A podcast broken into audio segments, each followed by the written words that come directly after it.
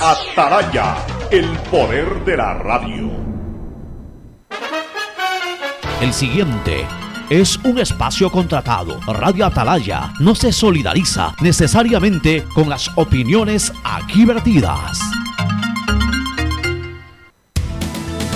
El siguiente en Radio Atalaya es un programa de opinión, categoría O, apto para todo público. La hora del pocho. La hora del pocho se viene con todo en Radio Atalaya. La hora del pocho. La hora del pocho.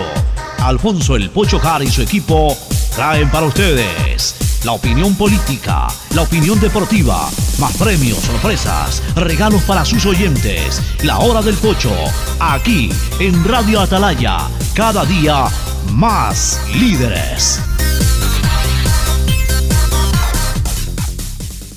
Buenos días, este programa es auspiciado por Aceites y lubricantes Gulf, el aceite de mayor tecnología en el mercado. CFN continúa trabajando por el desarrollo de nuestro país. El desarrollo es ahora. Con Claro, conéctate más y sin pagar más. Vas a tener el doble de gigas para que puedas navegar el doble en tus redes, tu trabajo y tus estudios. Universidad Católica Santiago de Guayaquil y su plan de educación a distancia, formando siempre líderes. Banco del Pacífico, el Banco Banco, con su línea de crédito Reactívate Ecuador al 5% de interés a tres años y con los primeros seis meses de gracia. CNT, conectémonos más con recarga de 3 dólares. Recibe sin costo una suscripción a CNT Gamers, el portal con los juegos más top.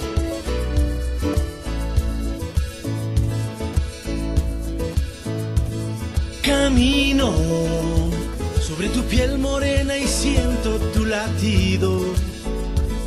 Y miro todo lo bueno que los dos hemos vivido.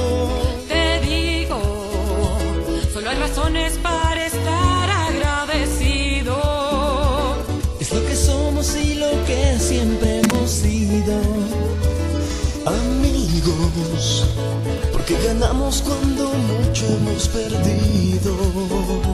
Somos lo mismo, porque peleamos contra el mismo enemigo.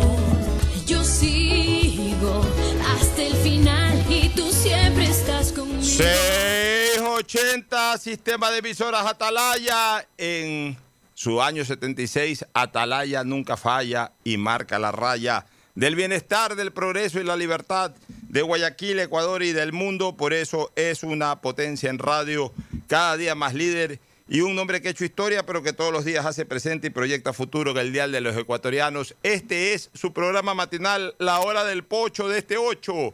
La Hora del Pocho de este 8, 8 de junio, día 8, La Hora del Pocho. Aquí estamos este 8 de junio del 2020, como todos los días iniciando ya la segunda semana del último mes del primer semestre del año. Ya estamos en pleno junio. Ya se habla de luz verde en San Borondón el próximo día lunes 15. Ya se habla de luz verde en Guayaquil, casi a la par. Eh, no sé pues si el mismo lunes lo declaran, martes o miércoles máximo, miércoles 17, por ahí, por, por esos días. Se habla también ya, se especula de luz verde en Guayaquil se confirma ya o se preconfirma lo de luz verde en San Borondón, ya lo han dicho algunas autoridades, más allá de que en la práctica estamos viviendo un amarillo bien verdoso, un amarillo en donde vemos que la gente se desenvuelve eh, con las distancias sociales y sobre todo con las medidas de precaución que sí las está asumiendo la gente. Este, se está manejando el tema, pero ya un poco más liberalmente, es decir, ya la gente se mueve, la gente se activa, la gente de alguna manera va retomando las características normales, las actividades en términos generales, no solamente las laborales, sino también las sociales. Con distanciamiento, pues ya por lo menos hay un mayor acercamiento hacia los diferentes grupos de la sociedad.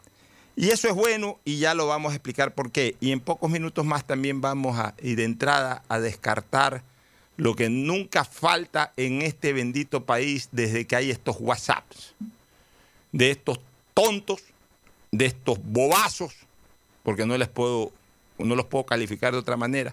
Lo mismo del terremoto de Manabí y cada vez que hay alguna cosa. Yo me acuerdo en el terremoto de Manabí, los famosos audios. Aparece siempre uno ahí, eh, como que le está diciendo, como que le está contando a otro, que no le está contando a nadie. Está grabando un audio de WhatsApp para hacerlo rodar. Yo me acuerdo que eh, cuando fue el terremoto de Manabí, eh, salió alguno por ahí a alarmar que a la entrada de Puerto Viejo, que a la salida de Manta, que estaban asaltando, que las cosas que la gente llevaba ahí mismo desvalijaban a los donantes. Típicas cosas, entonces todo el mundo se comenzó a alarmar. La gente ya comenzó a tomar decisiones de no visitar Manabí para ayudar, cu- cuál era la posición inicial de un sector de la ciudadanía. Nunca faltan estos tontones hechos los acomedidos, hechos lo que le están explicando a un amigo, le están explicando a un grupo de chat. No, se lo están explicando a nadie. Están es grabando para mandar a rodar a redes sociales esos temas. Entonces ahora también ya salió por ahí, eh, o salieron algunos a señalar de que hay rebrote, de que estuve en una reunión social con distanciamiento, pero que era una reunión de pocos, pero que eran mi suegro, mi suegra, mi mujer, mi hijo, mi hija, etcétera, y que caímos todos enfermos. ¡Mentira! Todo es cuento, señores, no hay rebrote. Y voy, a demostrar que no hay rebrote. Pero primero el saludo de Fernando Edmundo Flores Marín Ferfloma y luego de Gustavo González Cabal, el cabalmente peligroso. Fernando Edmundo Flores Marín Ferfloma saluda al país. Fernando, buenos días. Eh, buenos días con todos, buenos días Pocho, buenos días Gustavo. Eh, bueno, eh, eso siempre, nunca falta aquel que quiere hacerse el importante y que empieza a inventar historias y a decir cualquier bobada por, por redes sociales para ganar retweets o para que le pongan likes. O sea, realmente gente que, que- que- que- a la larga termina dando pena de ver eh, lo mediocres que son que en una cosa tan grave y tan seria como es una pandemia de esta naturaleza empiecen a correr eh, bolas y rumores sin sentido solamente por hacerse los importantes. En todo caso, que queden ellos. Así es, mi querido Ferfloma. Vamos con Gustavo González Cabal. Oye, Ferfloma, antes de ir con Gustavo González Cabal, tú que también estás muy pendiente del tema futbolístico, hoy estuve conversando con Alfaro Moreno y me dice que eh, el, fin de semana del 18 de julio arrancaría el campeonato nacional nuevamente, que los equipos ya comienzan a entrenar el miércoles y que por ahí, por el 18, 19, el- ese fin de semana, eh, arrancaría el torneo y que el 25 de este mes se volverían a reunir los presidentes de los distintos clubes que constituyen la Liga Pro para diseñar el sistema de campeonato, a ver si lo mantienen o cambian el formato. Pero ya por lo menos hay una fecha tentativa. El fin de semana del 18 y 19 de julio eh, se reiniciaría el torneo nacional. Es una noticia interesante. Ferfloma, ¿qué opinas? Sí, oye, realmente estamos ansiosos, ya en todas partes se están re- re- reanudando los campeonatos, se están abriendo la- las ligas, ya, ya la española comienza este jueves, eh, la inglesa creo que el fin de semana, o sea, la italiana creo que la siguiente semana, entonces ya, ya poco a poco se va tomando el ritmo normal de estas actividades, claro, sin el público como antes, porque, ojo, el, pasar de, que tú hablabas de pasar del semáforo amarillo a verde no implica que puede haber reuniones masivas, concurrencia masiva, ni mucho menos. Básicamente lo que se logra con, con este cambio de semáforo es mayor aforo en los restaurantes y mayor capacidad de gente que pueda ir a laborar a las oficinas, que están con el 30%, los restaurantes creo que podrían ya subir su aforo al 50% y en las oficinas pues también que los tienen creo que con el 70% o 60% de, de personal que puede estar presencialmente trabajando ya podrían ir en su totalidad o algo así, pero en todo caso eso nos lo explicarán en el momento del cambio, pero nada más, o sea, el uso de la mascarilla y el uso y el distanciamiento social se mantiene, se mantiene una serie de medidas. La que yo sí creo y hemos concordado en eso, Pocho, es que se debe eliminar es, eh, la circulación vehicular por número de placas. Ya puedes moverte, es hasta más seguro que te muevas en tu vehículo a que te obliguen en ciertos días a andar en transporte público. Sí, pero yo quiero reconocer que por lo menos a nivel de la ATM, la CTE hasta eh, la semana pasada se andaban molestando. Eh, no sé, esta semana la verdad es que no, no, he circulado por la vía San Borondón hoy día. Circulé por la vía San Borondón, pero no me fijé, eh, es la verdad. Este, pero la ATM en Guayaquil ha estado muy flexible, muy tranquila, como debe de ser. Porque realmente no cabe esa medida ya de la restricción vehicular. Y si bien es cierto, no la puede derogar eh, el COE local, porque es una decisión de COE nacional, Eh, eh, en algún momento lo advirtió el vicealcalde de Guayaquil, de que iban a estar muy flexibles en eso, que ya una vez superado el tema del aislamiento, que era donde obviamente había más control sobre esa situación, ya en la, esta etapa amarilla del distanciamiento, ya sobre el tema de los vehículos no iban a, prácticamente, al menos en la circulación dentro de Guayaquil iban a estar muy flexibles, lo que sí de todas maneras iban a tener más precaución era en el ingreso intercantonal o interprovincial, sobre todo interprovincial. Eh, eh, o, mejor dicho, de que Guayaquil no, no tiene límites interprovinciales, tiene en todo caso límites intercantonales, pero de otros sectores, de repente, por ejemplo, la vía Manabí, por ahí ya entrando a Guayaquil, eh, pero no, no iba a haber mayor molestia de la gente que venía de San Borondón o de la gente que venía de La Aurora, que es gente integrada con la ciudad de Guayaquil o de Durán. Y, debo de reconocer eso. Hemos estado circulando todo este tiempo, a pesar de que tengo eh, mi, mi salvoconducto, por el hecho de que estoy haciendo programas de la radio y todo, pero no ha habido necesidad en un solo momento de enseñarlo porque nadie ha molestado. ¿Para qué? Nadie ha molestado y eso es bueno.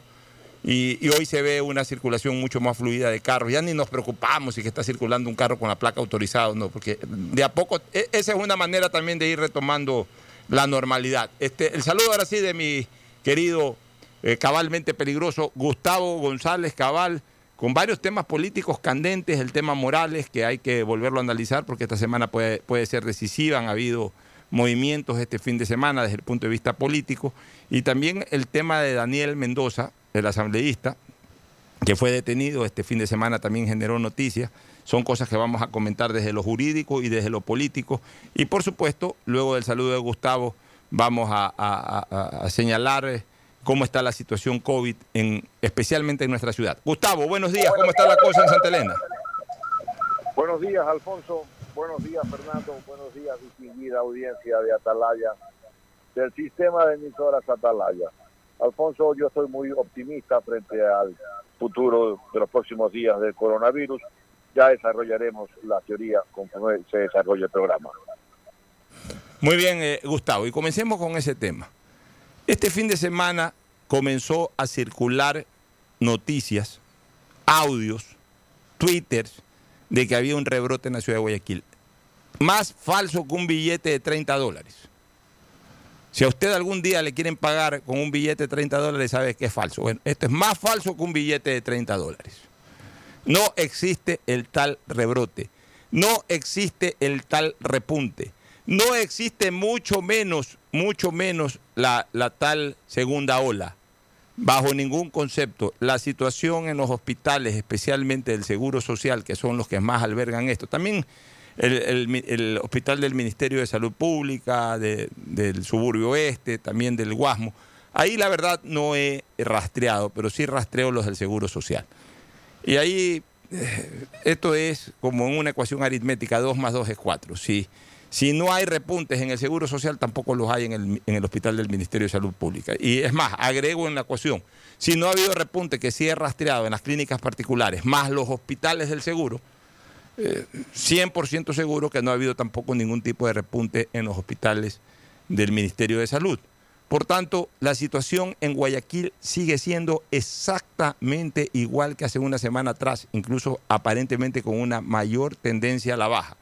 Lo que demuestra de que ya Guayaquil en este momento puede soportar tranquilamente el peso sanitario de la libre circulación de sus ciudadanos, obviamente tomando las precauciones del caso y ac- acatando a rajatabla las medidas sanitarias dispuestas.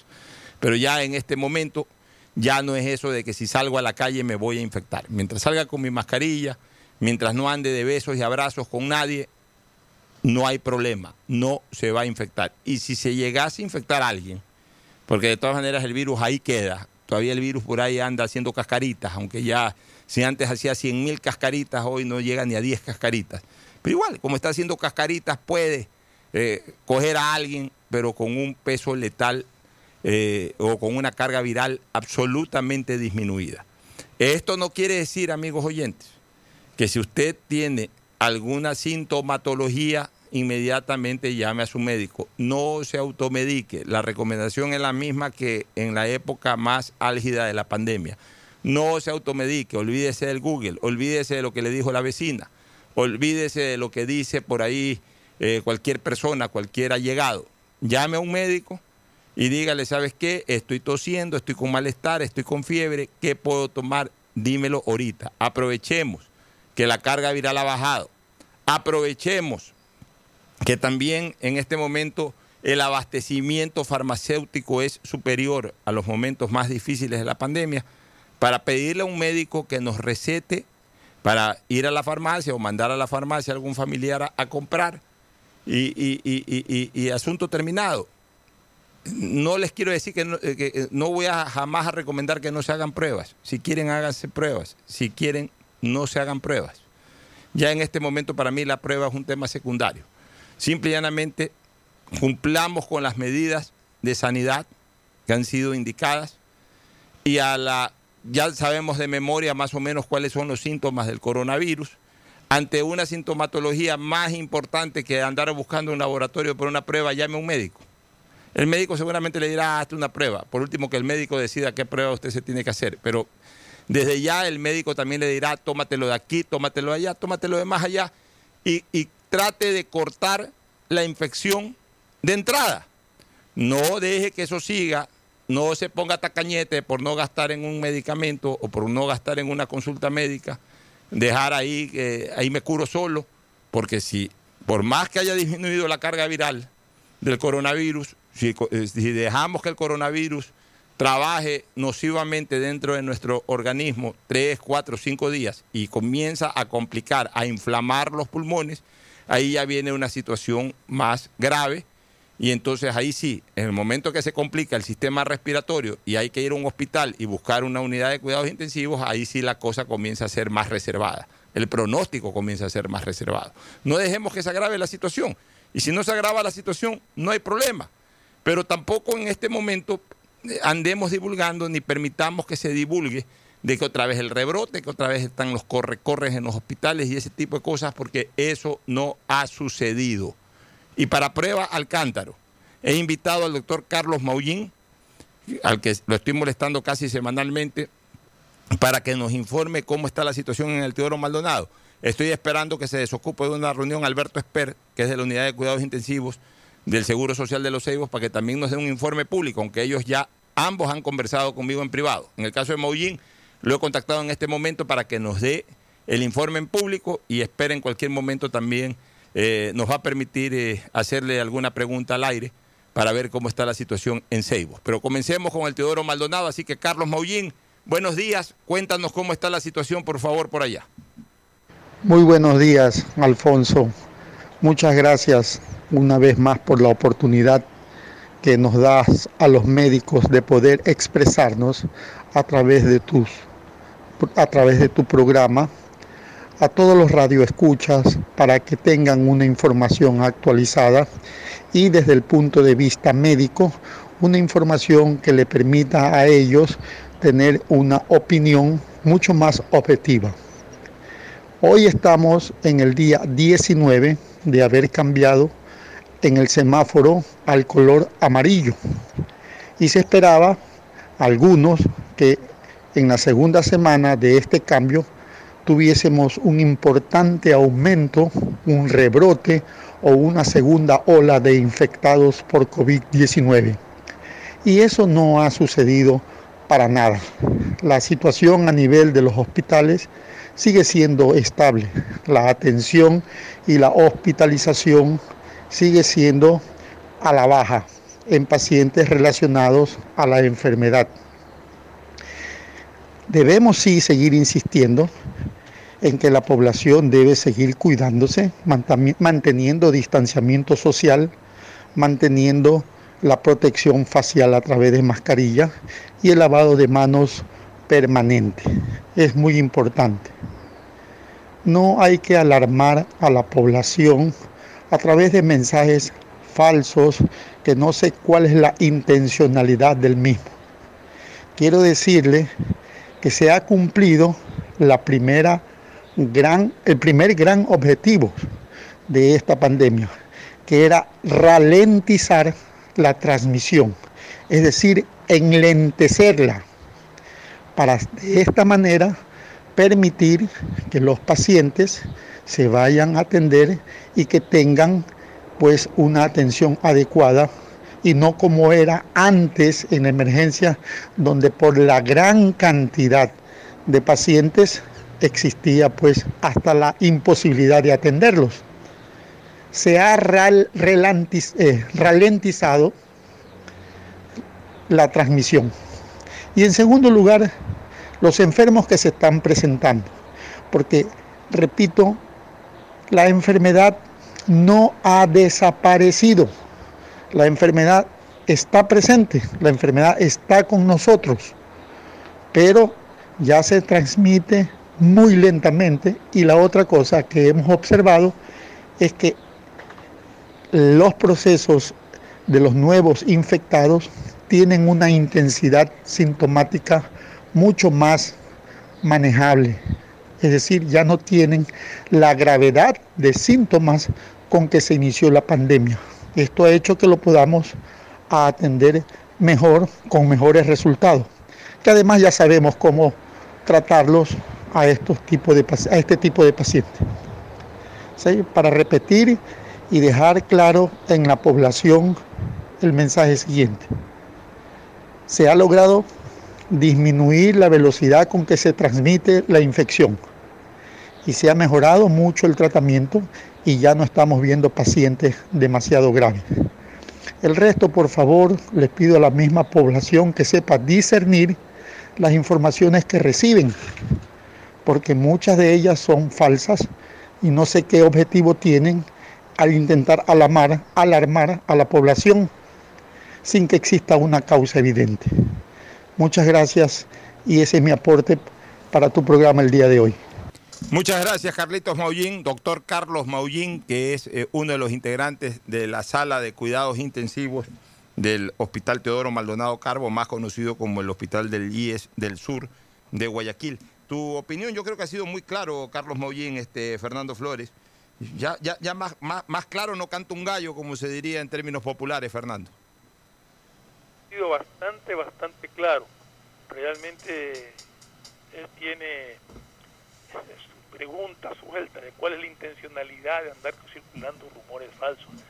Y realmente me preocupa porque hay gente que le encanta andar creando caos, que le encanta andar asustando a la población, no sé con qué fines y con qué motivos. Guayaquil está saliendo, está ganando la batalla, tenemos que seguir teniendo las mismas precauciones, comportándonos como nos hemos venido comportando hasta ahora y hemos logrado un descenso importante eh, en, el contagio de esta enfermedad. No nos descuidemos, pero tampoco nos estemos alarmando por rumores falsos de gente mediocre interesada en crear caos. Es, real eh, lo que tú dices, este, eh, Ferfloma. Bueno, tú también ya lo escuchaste. Este, vamos a tratar de intentar eh, conectarnos en pocos minutos más con Alberto Espero. Ojalá antes de que culmine el programa él pueda terminar su reunión en el hospital para que nos informe cómo está el tema en el Seguro Social de Ceibos. Pero ya has escuchado tú también, Gustavo, el tema.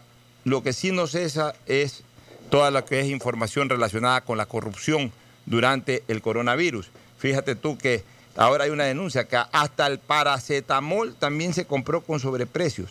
Van 45 casos de anomalías hasta paracetamol. O sea, ya no sabían qué subirle el precio, por Dios. O sea, cualquier cosa, o sea, vende cualquier cosa. Ya hasta piedras comenzaron a vender en ciertos hospitales y en ciertas entidades públicas y todo a sobreprecio. O sea, ya no se perdonó nada. A ver, ¿qué se necesita? Paracetamol. Aquí hay paracetamol, pues tres veces más. ¿Qué se necesita? Mascarilla. Aquí hay mascarilla, dos, tres veces más. ¿Qué se necesita? Test, dos, tres veces más. ¿Qué se necesita? Piedras, arena, lo que sea, dos, tres veces el precio. O sea, una cosa increíble, Gustavo.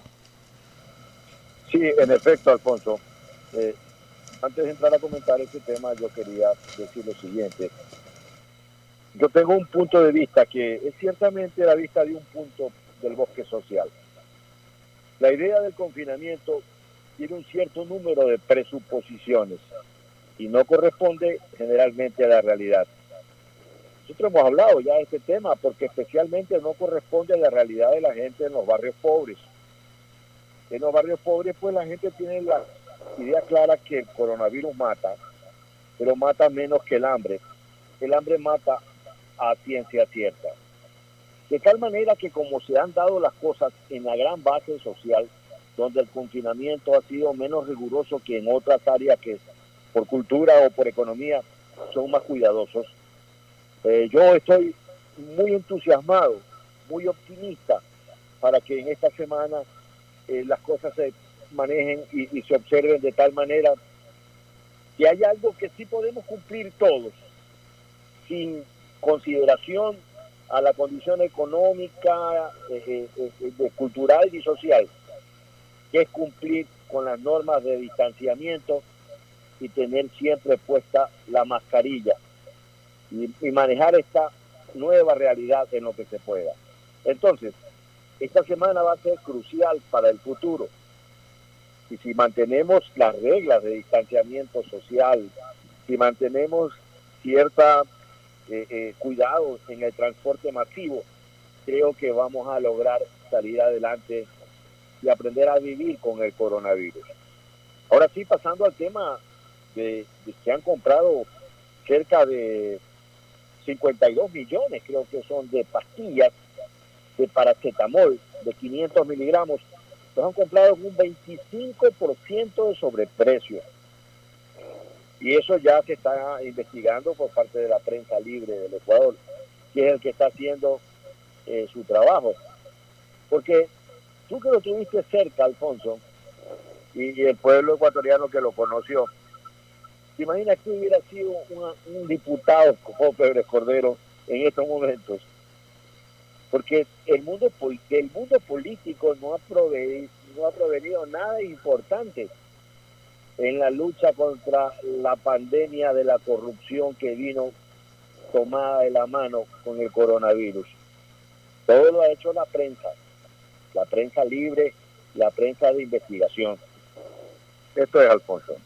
Así es, este Gustavo. Es increíble, es increíble realmente que hasta en paracetamol se hayan llevado, se hayan robado de los hospitales y de la salud pública 650 mil dólares. O sea, ha habido un sobreprecio de un 25% mayor que el pagado por hospitales y distritos. Este, esta compra eh, la ha hecho, eh, el último caso investigado por este diario, es el Universo el que informa, tiene que ver con una compra del Ministerio de Salud de un lote de paracetamol con un precio de 25% mayor que el pagado por hospitales y distritos, lo que significa 650 mil más. Yo hago una pregunta, yo hago una pregunta, y yo quiero que me la contesten en este momento Fernando Flores Marín Ferfloma y Gustavo González Cabal, el cabalmente peligroso. Todo maravilloso con la señora fiscal general de la Nación. Todo maravilloso. La aplaudo, me paro para aplaudir a la señora fiscal general de la Nación. Yo no tengo ningún reparo con lo que ha hecho. Dele para adelante, investigue, meta preso a Raimundo y todo el mundo. Si usted quiere, señora fiscal, maravilloso todo. Pero yo hago una pregunta. ¿Por qué las investigaciones se frenan ya cuando se llega a las instancias cercanísimas del gobierno? O sea, ya ministerios. O sea, ahí ya se frena la cosa. O sea, lo más cercano al gobierno, lo más cercano al gobierno, pero que en el fondo siempre se sabía que era un segundo nivel de gobierno, fue la señora Ocles. Pero aquí hubo una, no aquí en este programa, sino aquí en el Ecuador hubo una denuncia hace más de un mes, casi dos meses, de un funcionario, del director técnico del Hospital Eugenio Espejo, que dijo que a nivel del Ministerio de Salud este, eh, presentó una denuncia en contra directamente del Ministerio de Salud. Y vamos a ser concretos, en contra del propio ministro de Salud. Que el ministro de Salud estaba de alguna u otra manera instigando, impulsando alguna cosa. Y que por eso incluso fue motivo de su renuncia. Y por ahí salió un escueto eh, comunicado u oficio del ministro de Salud y no se habló más del tema. Y, y- y no hemos visto que eso vaya a indagación previa o investigación previa, mucho menos a formulación de cargos, nada. O sea, ese tema eh, le echaron tierra. Ahora resulta que hay esta denuncia de Diario El Universo que habla una vez más ya del Ministerio de Salud, no está hablando ya de los hospitales. Es más, están diciendo que hasta en el Ministerio de Salud han comprado un 25% arriba de lo que han comprado los hospitales. O sea, si los hospitales eran la cueva de la corrupción, el Ministerio de Salud ha comprado arriba de lo que estaban pagando los, hospitales. Que no me extrañaría que en los hospitales también haya habido sobreprecio en esto, pero en el Ministerio de Salud un 25% más de sobreprecio. Es decir, 650 mil dólares. ¿Qué espera la señora fiscal, por ejemplo, para llamarlo al señor ministro de Salud? Y para que a partir de ahí se investigue este tema en el Ministerio de Salud. Porque así como hemos visto en otras entidades que las cabezas de otras entidades han tenido que responder, bueno, resulta pues acá también las cabezas tienen que responder, pues. El tema famoso de los hospitales, este, el, el- hospital de Pedernales, o, se está investigando sobre el tema de las cuotas políticas en los hospitales de- del Seguro Social, se está eh, investigando eh, algunos políticos por el tema de los hospitales del Seguro Social, y de Pedernales ya incluso se tiene detenido o procesado a un asambleísta. Ah, ya, perfecto, me parece muy bien. Pero yo hago la pregunta, Fernando y Gustavo, que es una pregunta de perogrullo. Y que los hospitales, los asambleístas o los políticos que llegaban y decían, esta es mi cuota.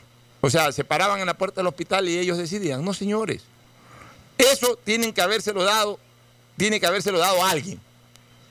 Alguien que sí tiene el control político o de decisión política sobre la administración de los hospitales debió habérselos dado. O sea, es claro de que si vamos a investigar la participación de personajes políticos en la administración de los hospitales, comencemos por quién se los dio, pues. Comencemos por quién negoció esos espacios políticos. O sea, quién le dio, por ejemplo, los hospitales al señor Mendoza, los hospitales de Manaví, el hospital de Pedernales. ¿Quién se lo dio? O sea, no es que el señor Mendoza se paró ahí y dijo, a ver, yo me hago cargo de este hospital. No, el señor Mendoza debe haber negociado con alguien ese espacio político. Alguien que tome la decisión de decir, ¿sabes qué, señor Mendoza? ¿A quién quiere poner usted? A Perico de los Palotes. Ok, Perico los Palotes es el director de tal hospital o Perico los Palotes es el director de- del proceso de contratación del hospital de Pedernales. Ya. Ese Perico de los Palotes responde a Mendoza, pero ¿quién designa a ese Perico los Palotes? No es Mendoza. Mendoza negocia con alguien que toma la decisión. Y ese alguien que toma la decisión es el Cordena. Bueno, comencemos desde ahí la investigación. Queremos saber quién es ese alguien.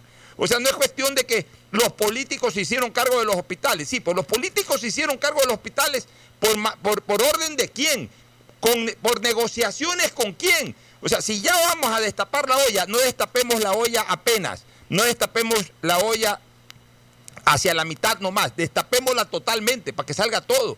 Y si de ahí hay responsabilidad de importantes cabezas de, del gobierno ecuatoriano, pues bueno, que esas cabezas también tengan que responder, que esas cabezas también tengan que ir a declarar, que esas cabezas también vayan a la investigación previa, no que esas cabezas hagan ruedas de prensa conjuntas con quienes están investigando, que sean parte también de la investigación, Fernando.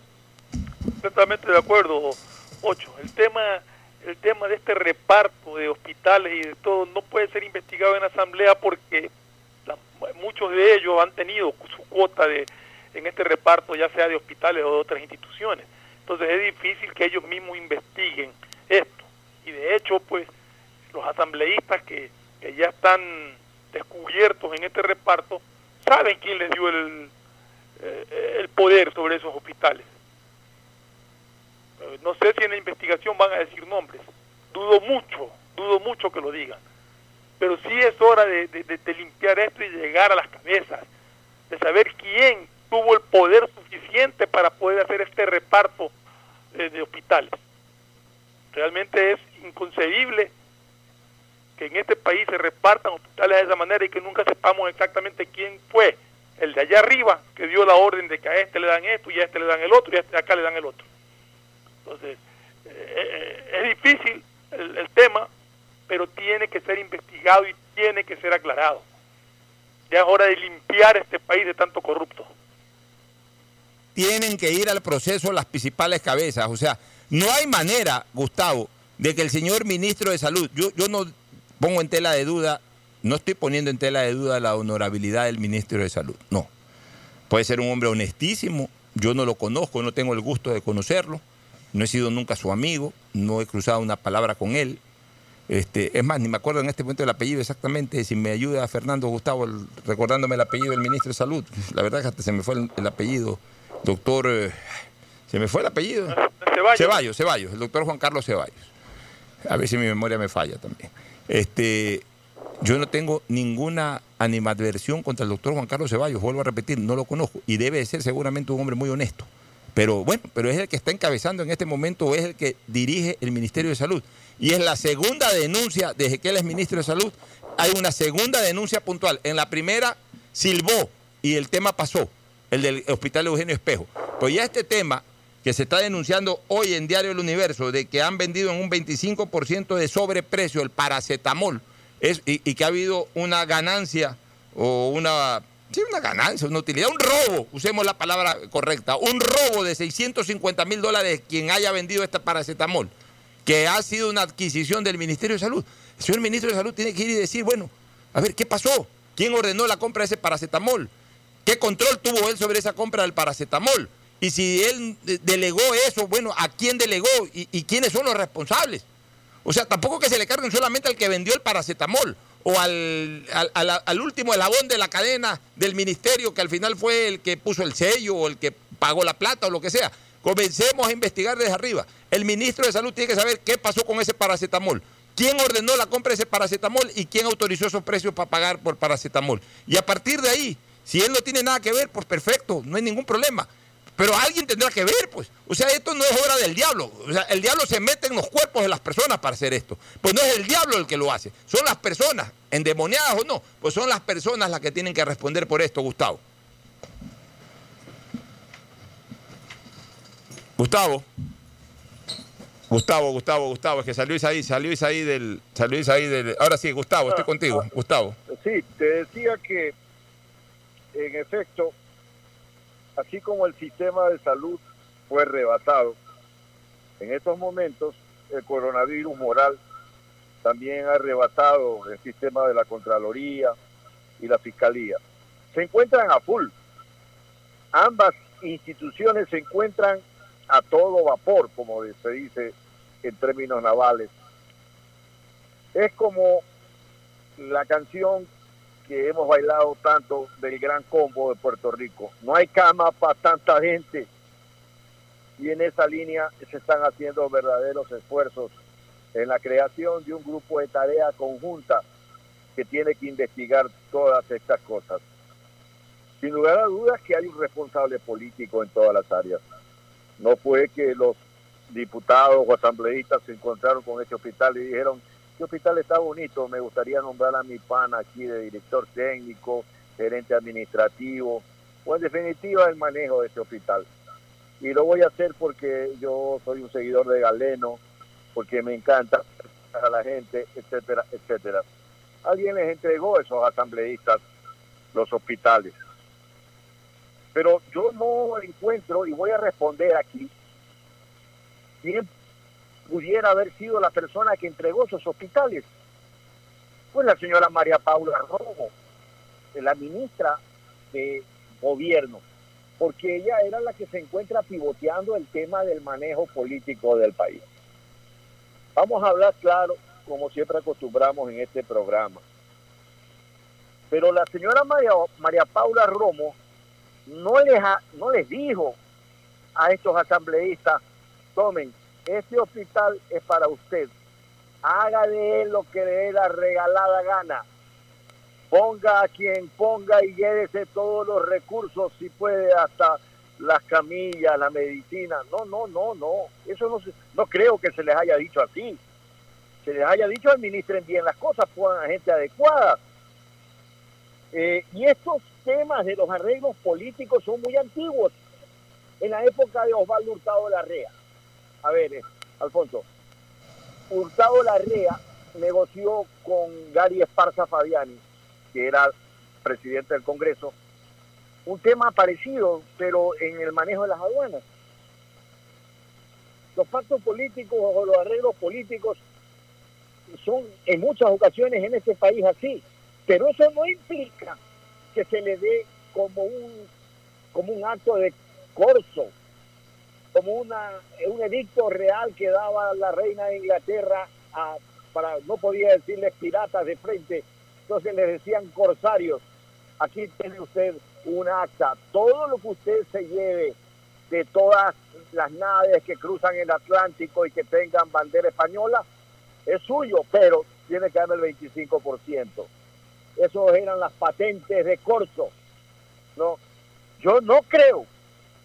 Yo creo que simplemente fue un arreglo político en el que yo personalmente pienso que estuvo pivoteando la señora ministra del Interior. Pero yo lo que no admito, y, y puedo casi apostar, que la señora Romo no es que le dio una patente de corso a estos señores.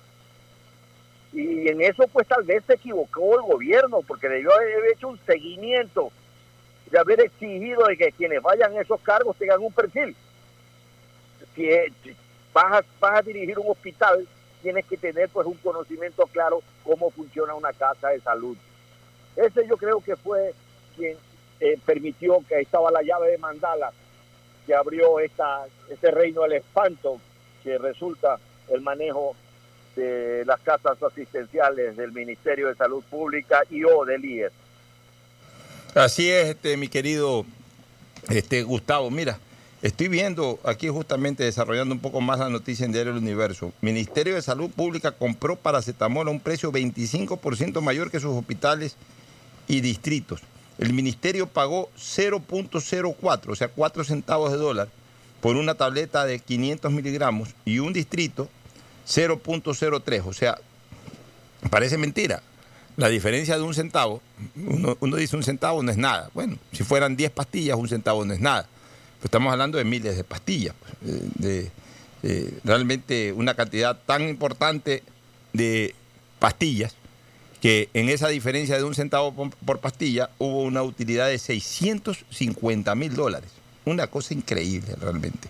Una cosa de ponerse a llorar, hasta en el paracetamol, en la mascarilla, o sea, ¿qué- en la hidrocloroquina. O sea, ¿qué no hubo? Eh, la verdad es que eh, estos lagartos eh, estuvieron en la pandemia, pero, pero Dios mío santo, tomando sol, como cuando uno va allá por los Everglades en, en la Florida y cuando circula por ahí en mañanas de mucho sol vemos un pocotón de, de los lagartillos estos, los lagartos están ahí eh, eh, prácticamente vistos desde la carretera, están tomando sol. Bueno, así salieron a tomar sol y a coger plata eh, en esta pandemia. Es impresionante, por todos lados. O sea, una cosa impresionante. ¿Qué capacidad de reacción de la delincuencia de cuello blanco? Superó la delincuencia de cuello blanco a la, a la delincuencia violenta. Porque si bien es cierto que ahora ha habido un pequeño repunte de la delincuencia violenta, durante la pandemia, durante los primeros días, casi no se escuchaba eh, acciones delincuenciales en las calles, que era lo que nos venía azotando desde hace mucho tiempo también a todos los ciudadanos. Pero le tomó la posta a la delincuencia de cuello blanco y comenzaron a surgir, pero es una cosa impresionante, cualquier cosa que hacía falta en un hospital, inmediatamente un concurso y ya estaban organizados, hospitales, entidades públicas en general, ya han estado organizados estos, estos, eh, estas bandas de asaltantes para crear concursos y para llevarse la plata del paracetamol, de las mascarillas, de los guantes, de, cualquier cosa. No una cosa que, se haya requerido en esta emergencia en donde no hayan metido sus uñas para llevarse la plata. Antes de irnos a la pausa, escuchemos al doctor Alberto Espera. Alberto, ya lo hemos contactado. Eh, eh, un minuto nomás, Alberto. Sé que estás en una reunión importantísima ahí dentro del hospital, pero por favor cuéntanos cómo está en este momento el ambiente en el hospital Seibos. ¿Ha habido repunte? ¿No ha habido repunte? Por favor. Alberto, buenos días. Tenemos más o menos un flujo diario de unos 25 a 30 personas que llegan a la emergencia con síntomas respiratorios. De ellos, menos de la mitad requieren ingreso, ha de ser unos 8 a 10 personas. Y de estas 8 a 10, unas 4 requieren terapia intensiva, es decir, llegan complicados. Normalmente porque ya han estado enfermos varios días y la atención la han buscado un poco tarde. Entonces, más o menos así está la situación. Eh, entendemos que son cuatro o cinco personas que tienen el mismo diagnóstico por lo que entran a una terapia intensiva, pero comparando con los meses anteriores o con el mes de abril al menos, que fue el más duro, eh, la, disminución ha sido notable y se mantiene un flujo constante de pocos pacientes. Isaí, Isaí, Isaí, Isaí, Isaí, Isaí, ya muy bien, ahí, ahí eh, nos dio el paso el doctor Alberto Esper, eh, muy claro lo que dijo, y de alguna u otra manera va en la línea de lo que ha señalado también Carlitos Mollín. Veo o siento que a nivel de Seibos, eh, eh, de IES Seibos, como que está un poquito más elevada la concurrencia de gente relacionada con problemas respiratorios, pero bajo ningún concepto, eh, bajo bajo rangos de rebrote y peor de segunda oleada. Eso hay que descartarlo y no lo digo yo. He tomado declaraciones de personas que trabajan en las unidades de cuidados intensivos de ambos hospitales. Son ellos los que están ahí en primera línea de fuego, los que nos están dando sus testimonios. Nos vamos a la pausa, retornamos con más comentarios sobre la situación jurídica en estos dos casos duros de estos últimos días, tanto del prefecto del Guayas como también del asambleísta Daniel Mendoza. Pausa y volvemos. El siguiente es un espacio publicitario apto para todo público. Han sido días difíciles para el país, pero al igual que tú, no nos rendimos y seguimos empujando por el desarrollo. Por eso el gobierno de todos, a través de la CFN, destinó más de 50 millones en financiamiento para capital de trabajo, con su producto Pyme Express. Hoy, son más de 800 pequeñas y medianas empresas beneficiadas que darán un gran alivio a sus negocios y así cuidar los empleos de miles de familias ecuatorianas. Trabajas por el desarrollo, nosotros para apoyarte, para seguir avanzando. CFN. Toda una vida. El gobierno de todos. Gracias a tu aporte a la seguridad social, el BIES tiene opciones para reactivarte. Estás a un solo clic o llamada para tu préstamo quirografario emergente soluciones de pago hipotecarios en mora, extender el tiempo de pago de tu crédito, tu capacidad de endeudamiento ampliada y mucho más. Conoce todas las acciones del BIES en www.bies.fin.es o contacta a 1-800-BIES-7. El BIES está más cerca de ti, más cerca de todos. Aportamos al futuro. Detrás de cada profesional hay una gran historia Aprende, experimenta y crea la tuya. Estudia a distancia en la Universidad Católica Santiago de Guayaquil. Contamos con las carreras de marketing, administración de empresa, emprendimiento e innovación social, turismo, contabilidad y auditoría, trabajo social y derecho. Sistema de educación a distancia de la Universidad Católica Santiago de Guayaquil, formando líderes siempre. Hola, soy Verónica. Sufro de desconfianza digital. Me da pánico. Poner mis datos en aplicaciones, páginas web. No sé qué hacer. Si eres de los que no confía en métodos de pago modernos, tranquilo. En CNT te ayudamos a superarlo. Registra tu tarjeta de crédito o cuenta bancaria llamando al 1-800-100-100 o al asterisco 611. O usa el botón de pagos web, pagarmisfacturas.cnt.gov.es y paga automáticamente tus servicios CNT mes a mes. Confía en nosotros. CNT. Conectémonos más.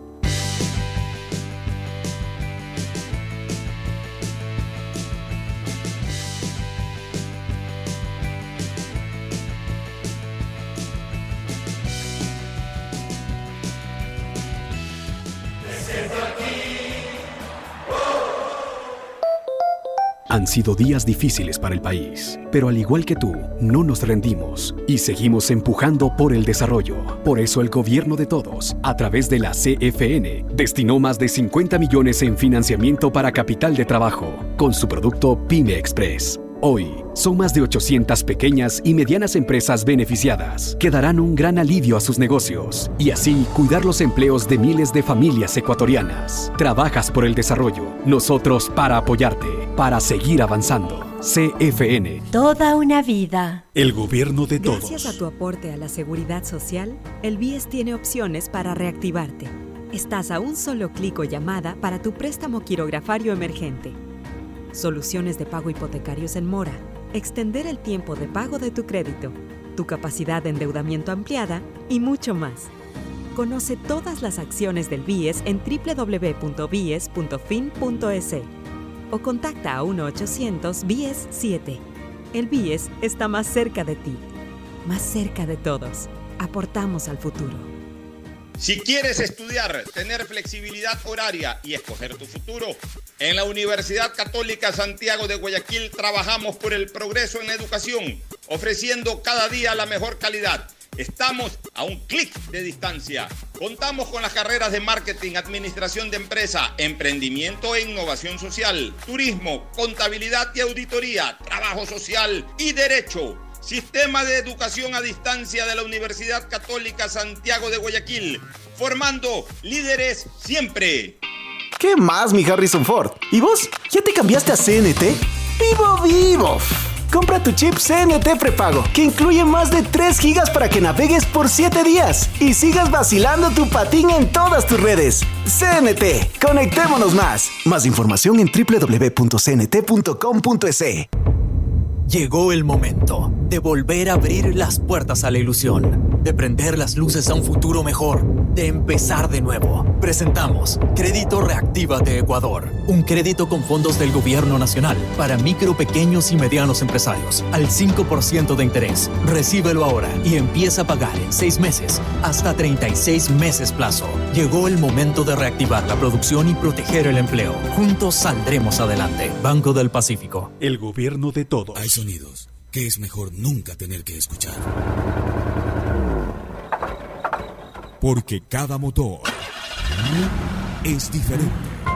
Desde hace 104 años, Lubricantes Gulf mantiene la más alta tecnología y calidad en línea de aceites para motores a diésel y gasolina. Está hecho con una fórmula especial para dar excelente protección a todo tipo de motores, evitando el desgaste prematuro de pistones, anillos y árbol de levas, ayudando a mantener limpio el motor y libre de depósitos que se forman por las altas o bajas temperaturas. Dele a su motor lo que se merece.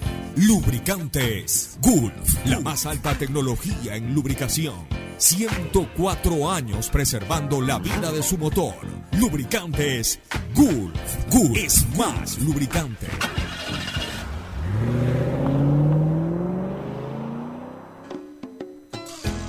Fin del espacio publicitario.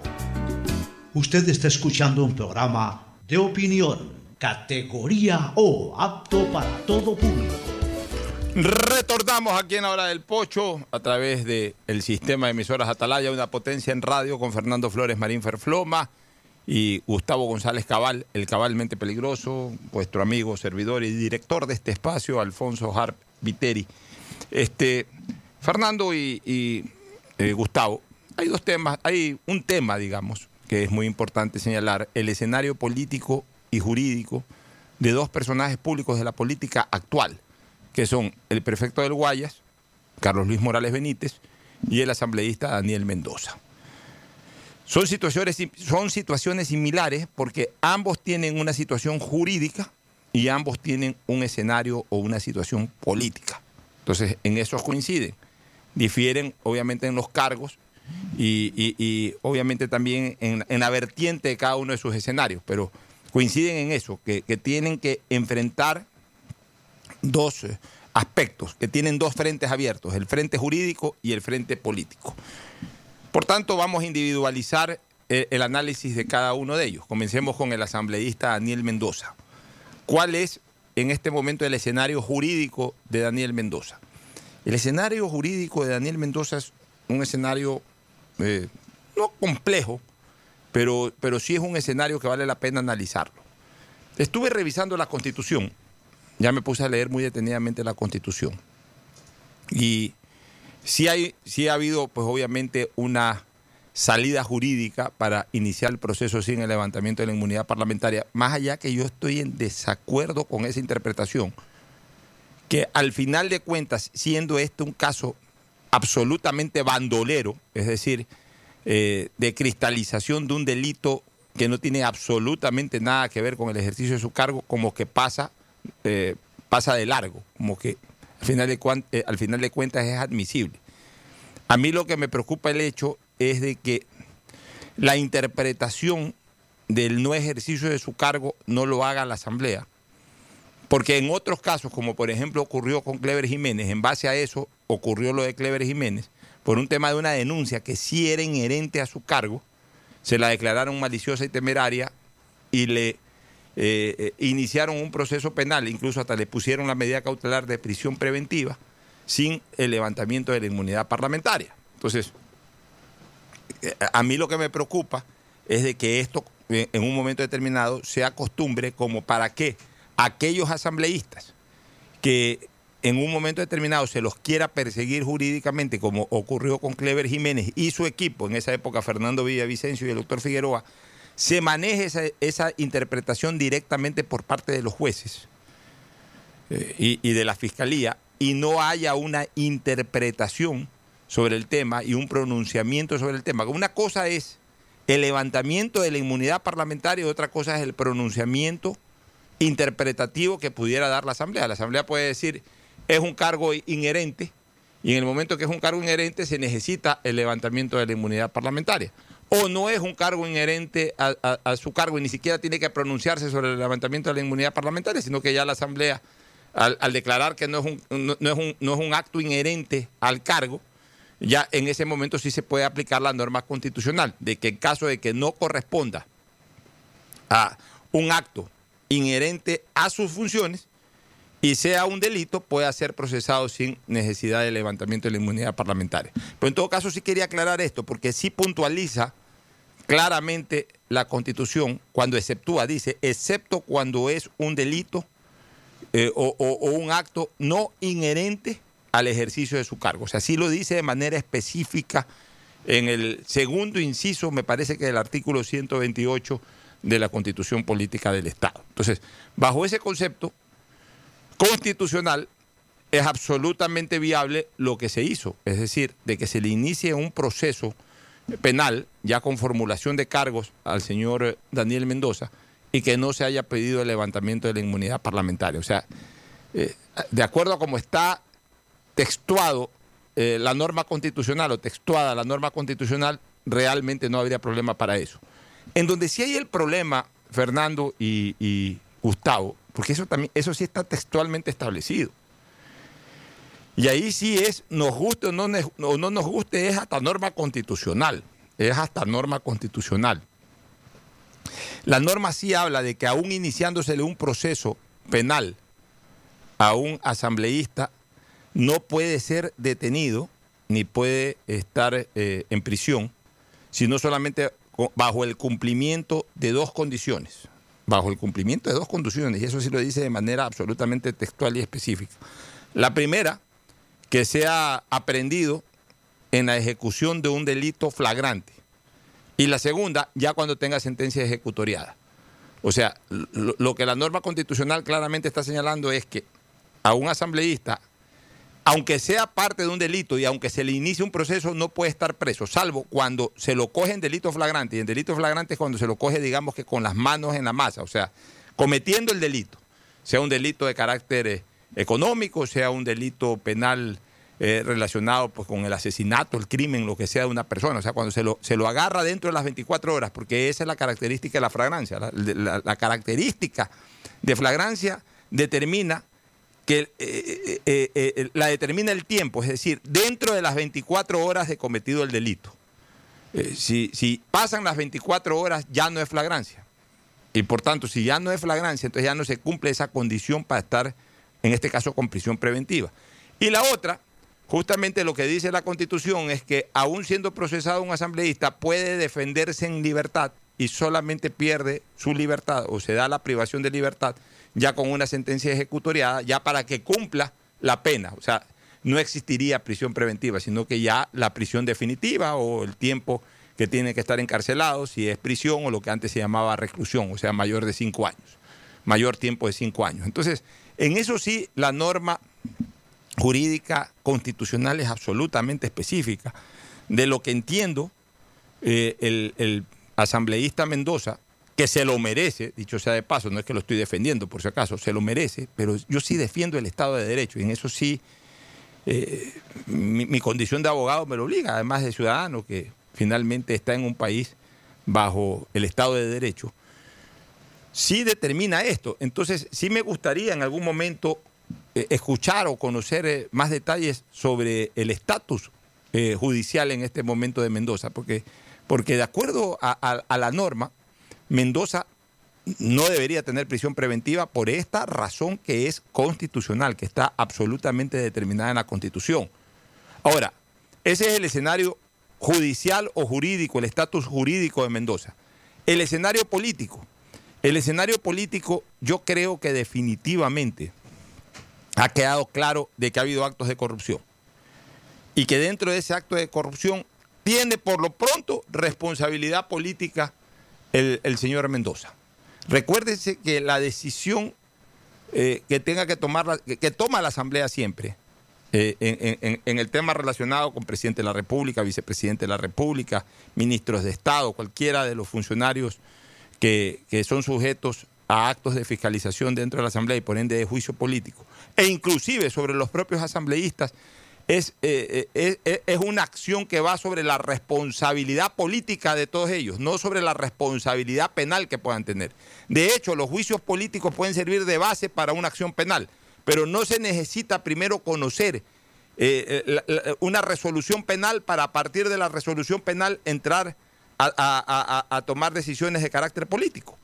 Y en ese sentido, yo creo que no cabe la menor duda que, quedando claro la existencia del delito, se ha comprobado una responsabilidad, por lo menos política, de entrada del asambleísta Mendoza. Ya la responsabilidad penal tendrá que ventilarse en el proceso.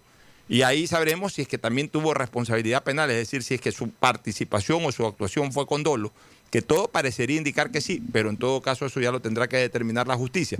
Pero por lo pronto la responsabilidad política no lo salva nadie. Y ya basta con esa responsabilidad política para que inmediatamente la Asamblea inicie el proceso de depuración y eh, obviamente expulse de su seno al asambleísta Mendoza, como lo hizo con la señora asambleísta Normita, no recuerdo el apellido, como lo hizo con la asambleísta de Tunguragua, eh, Galarza, obviamente por casos hasta muchísimo menos graves que estos, muchísimos menos graves que la responsabilidad política que hoy se le imputa a Mendoza. Entonces, si ya hay incluso un antecedente de depuración de este propio Congreso 2017-2021, como que se está tardando la, la- activación ya del proceso de depuración contra Mendoza. Ya debería de, de- de, en este momento trabajarse en ese sentido, que entiendo que es la propia comisión de fiscalización la que inicia o el, o el CAL, pero ya debería de activarse esta situación para que Mendoza sea procesado dentro de la Asamblea, un proceso político de depuración, este Fernando. Mira, yo creo, yo creo que en el caso de, de, Clever Jiménez fue distinto, Pocho, porque a Clever Jiménez sí se lo consideraba que era algo inherente a su cargo el hacer ese tipo de denuncias, más allá de, de ya la forma en que las consiguió, si fueron temerarias o maliciosas. Ahí sí creo que tenía que intervenir la Asamblea y levantar la inmunidad parlamentaria antes de. En este caso de acá, que es algo completamente ajeno a, a sus funciones como legislador, sino que es un acto de corrupción del que se lo acusa, eh, yo creo que no necesita levantarse la inmunidad parlamentaria de, de Daniel Mendoza. Es que eso, eso está claro ya, Fernando. No necesita levantársele la inmunidad. Lo que yo sí creo es que siempre la Asamblea tiene que interpretar si es o no en ejercicio de funciones. Porque si no, queda libre albedrío. Entonces, ah, nosotros como ciudadanos pensamos que lo de Clever Jiménez no, y como ciudadanos pensamos que lo de Daniel Mendoza sí. Entonces, siempre queda libre albedrío de- del juez de turno, de la fiscal o del fiscal de turno. Pero también y- y- podría ser que, que un delito quede en manos de la Asamblea y si la Asamblea dice sí es inherente a su cargo, por lo cual sería absurdo y ridículo ya, pero es que, a ver. dar esa posibilidad y, y tendría un, a, un, a un- una persona, a una supuesta persona que con- confirmándose casos de corrupción que no se la puede enjuiciar por, porque la Asamblea dice que no. Ya, pero a ver, pero, ya, pero déjame solamente, porque, porque está interesante el diálogo. O sea, de todas maneras la Asamblea, por más que pueda cometer muchos desafueros, muchas cosas eh, equívocas, sin lugar a dudas, tampoco puede caer tan brutalmente en la vindicta pública. Y sí se ha dado casos en el pasado en que, por ejemplo, una vez hubo un asambleísta de Esmeraldas, me parece que en el siglo pasado, o sea, cuando hablo del siglo pasado, hablo de los años 90, eh, o no sé si a inicios de los 2000, la verdad es que no recuerdo. Este, pero tú te acuerdas, hubo un asambleísta de Esmeraldas que mató a una persona, a la salida de una cantina, a la salida Sí. de un centro nocturno, mató a una persona. Bueno, a ese asambleísta hubo que levantarle la inmunidad parlamentaria, porque ahí sí era definitivo el tema. Si no le levantabas la inmunidad parlamentaria, no se lo podía enjuiciar, así de contundente y de fácil. Con la nueva constitución, bueno, ya con la constitución del 98, ya se estableció lo del ejercicio de las funciones. Por eso que yo creo que es- lo de ese asambleísta Esmeralda fue antes del 98. Ya con la constitución del 98 y obviamente ratificada por la constitución del 2008, ya se estableció esto del ejercicio de sus funciones, en tanto en cuanto fueran el ejercicio de sus funciones. Y, y asimismo, incluso la constitución actual, no la del 98, pero sí la del 2008, establece de que ni siquiera se necesita levantar la inmunidad parlamentaria cuando es un caso eh, en, que esté, eh, eh, eh, esté fuera del ejercicio de las funciones del, del asambleísta. Pero lo que yo hablo no es del levantamiento de la inmunidad, sino de la interpretación de la inmunidad. Porque tampoco una asamblea va a ser loca, por más que hayan los intereses políticos, todos los intereses políticos habidos y por haber. Pero si un asambleísta mata a una persona o si un asambleísta eh, eh, eh, es evidenciado en, en- en- en- en claras normas de corrupción, tampoco puede ser loca para decir de que es en el ejercicio de sus funciones. Entonces, entonces a la larga, es, es como para cuidar un poco de que no se repita, no, no por esto de Mendoza, esto de Mendoza, aparte de que es justo, yo creo que por último, la, la interpretación nadie la va a discutir. Es el problema de que esto quede abierto también para otros casos similares a los de Clever Jiménez que se Clever puedan, Jiménez. que se puedan eh, de Clever Jiménez que se puedan repetir en el futuro, de que al final de cuentas sea un simple juez, por más que sea la Corte Nacional de Justicia, el que diga sí, esto está eh, alejado del ejercicio de sus funciones. Mira, de hecho a mí me condenaron a una sentencia civil porque dijeron que una declaración mía no, no, se, no se sujetaba al ejercicio de mis funciones. Imagínate, tuve que pagar una reparación civil por una declaración que la hice en mi tiempo de diputado. Entonces, si tú le das a los jueces la, la- facultad de interpretar el tema, claro, lo mío fue civil, no estoy hablando de penal, pero si tú le das, incluso en el tema civil, ni siquiera hay la posibilidad de un enjuiciamiento. Ahí en temas civiles, sí, simple y llanamente, el asambleísta es absolutamente no responsable y por tanto no puede ser enjuiciado en lo civil. Pero, pero se dio. O sea, eh, eh, eh, en ese sentido, si es que hay que precautelar esta institución llamada inmunidad parlamentaria, habría que hacerlo siempre dándole la facultad a la Asamblea. No solamente que levante la inmunidad o no la levante, sino que interprete si un acto de un asambleísta es en el ejercicio de sus funciones o no. Pero en todo caso, vuelvo a decirte, este tema de, de- de Mendoza nadie lo llora. El asunto es por el tema de la prisión preventiva, porque ahí sí la constitución de manera absolutamente específica, eh, eh, y- y, quería- eso quisiera escuchar tu opinión y luego la de Gustavo. Sí, para que después Gustavo opine. No, lo que quería decirte ahí es que, bueno, ¿qué pasa si un caso como estos, que es un caso de tanta corrupción, tan tan grave, como lo de hospitales Pedernales y los hospitales en general en Manaví, eh, si, si, si no le dictan, si el, si el juez considera que existe la posibilidad de que el acusado se dé a la fuga, sea asambleísta, bueno, estamos hablando en este caso de un asambleísta, se dé la fuga, no puede dictar prisión preventiva y el, el, acusado se puede dar la fuga. Entonces, yo creo que ahí sí hay una contradicción fuerte entre lo que puede decir la Constitución, el artículo que leíste, y el criterio de pensar que el individuo reúne condiciones como para pensar que se puede escapar. Sí, pero es norma constitucional. Entonces, eso, eso en algún momento tendrá que eh, analizarse cuando, cuando haya, no sé si corregir, pero cuando haya una asamblea constituyente o, o- o si en algún momento se plantea un tema de reforma constitucional a propósito de estas cosas que están pasando. Pero hoy es norma constitucional, entonces no deja de preocuparme el hecho de, por eso quiero saber eh, eh, bajo qué argumentación, eh, para, para obviar, que yo, yo no veo de qué manera se pueden obviar estas dos condiciones. La, la flagrancia del delito, que no existe, porque esto es un tema de pedernales que ya saltó hace mucho tiempo, o sea, hace varias semanas atrás, y obviamente ya no es flagrante. Y el tema es que tampoco hay sentencia ejecutoriada, que son las dos condiciones a través de las cuales el asambleísta puede ser privado de su libertad. Si no, no hay manera, de acuerdo a la Constitución, de privarlo de su libertad. ¿Tú qué opinas, Gustavo? Sí, Alfonso. Eh, yo creo que el tema de Clever Jiménez se dio en una asamblea que era manejada por el correísmo con una mayoría aplastante de 100 asambleístas. Entonces allí la asamblea era un- una institución de bolsillo del Ejecutivo. Esta asamblea, haciendo las excepciones de rigor que las hay, es una muy mala asamblea. Que yo recuerde desde la instalación de los congresos nacionales en 1978 con el regreso a la democracia hasta acá, esta es una institución constituida por individuos que no han logrado llevar las cosas al sitio adecuado de lo que corresponde ser asambleísta en el Ecuador. Luego tenemos que tener muy claro que la constitución que nos rige es tremendamente presidencialista, dejando a la asamblea o al poder legislativo en una suerte de disminución de capacidades frente al Ejecutivo.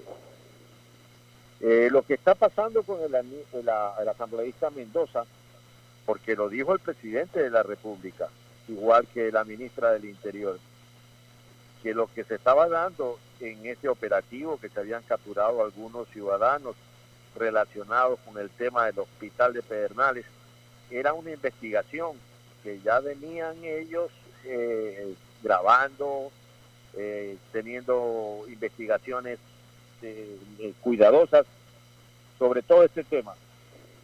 Yo entiendo que el detonador de esto es cuando se retiran los dineros del Ban Ecuador. Entonces allí se perfecciona el tema y van a los apresamientos. Y hay una gran diferencia entre el comportamiento de Mendoza y de Morales. Pues Morales dio la cara en todo su y está dando la cara en todo esto. Morales estuvo en su despacho inmediatamente después, fue y se entregó a la justicia y, dijo aquí estoy. El señor Mendoza, eh, increíblemente el día viernes, no recuerdo la fecha, entrega la presidencia de la Comisión de lo Económico, se estaba tratando un proyecto de ley importante para el gobierno, se excusa y se desaparece, se fuma. Nadie sabe dónde está, nadie sabe dónde vive, nadie sabe absolutamente nada.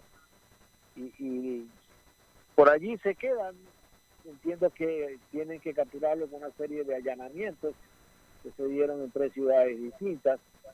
Es decir, no había una voluntad de él de aclarar nada. Simplemente quería sumarse y esperar, qué sé yo, eh, eh, que las cosas se- se normalicen por allí. Ese es mi punto de vista. Bueno, entonces eh, hemos agotado lo de Mendoza para que la gente tenga un panorama claro y vamos a esperar, ¿no? El proceso va.